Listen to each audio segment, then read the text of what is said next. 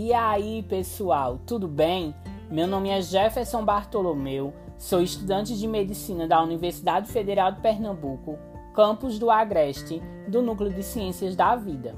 E nesse podcast iremos falar um pouquinho sobre a articulação acromioclavicular. Vamos lá compartilhar conhecimento? A articulação acromioclavicular acontece entre duas estruturas ósseas, entre a extremidade acromial ou lateral da clavícula e o acrômio da escápula. Ela é classificada como uma articulação sinovial do tipo plana, realizando apenas movimentos de deslizamento. A articulação acromioclavicular possui também um envoltório fibroso, conhecido como cápsula articular, e pode apresentar ainda um disco articular, o qual é responsável por melhorar o encaixe entre as superfícies.